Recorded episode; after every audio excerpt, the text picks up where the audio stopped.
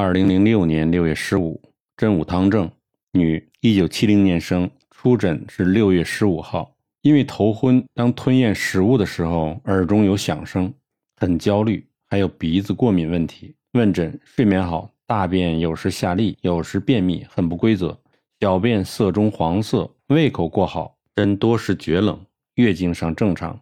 自述从生完第三胎后就产生这些问题，至今。诊断：此人水气过盛，无法全部化气，导致肾阳不足。处方：真武汤。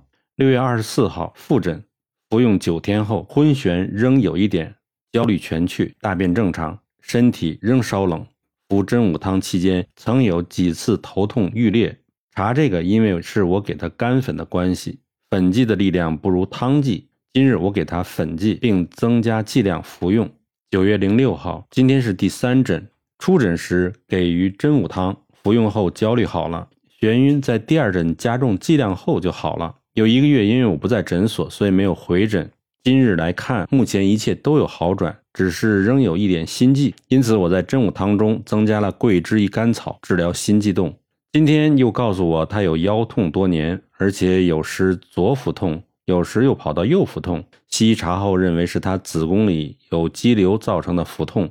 我不相信西医的诊断，于是我按他三阴交穴无压痛，再按阑尾穴也无压痛，于是再按他的肾实点有极大的压痛感，因此我断定是肾结石造成的腰痛与腹痛。他听完后突然想到，他曾被告知他小便中有带血，西医不知道为何会有血在他的小便中，于是今天经过我提醒后回来想起。于是我下针肾十点奇穴，给他汉唐二十六号来排除肾结石。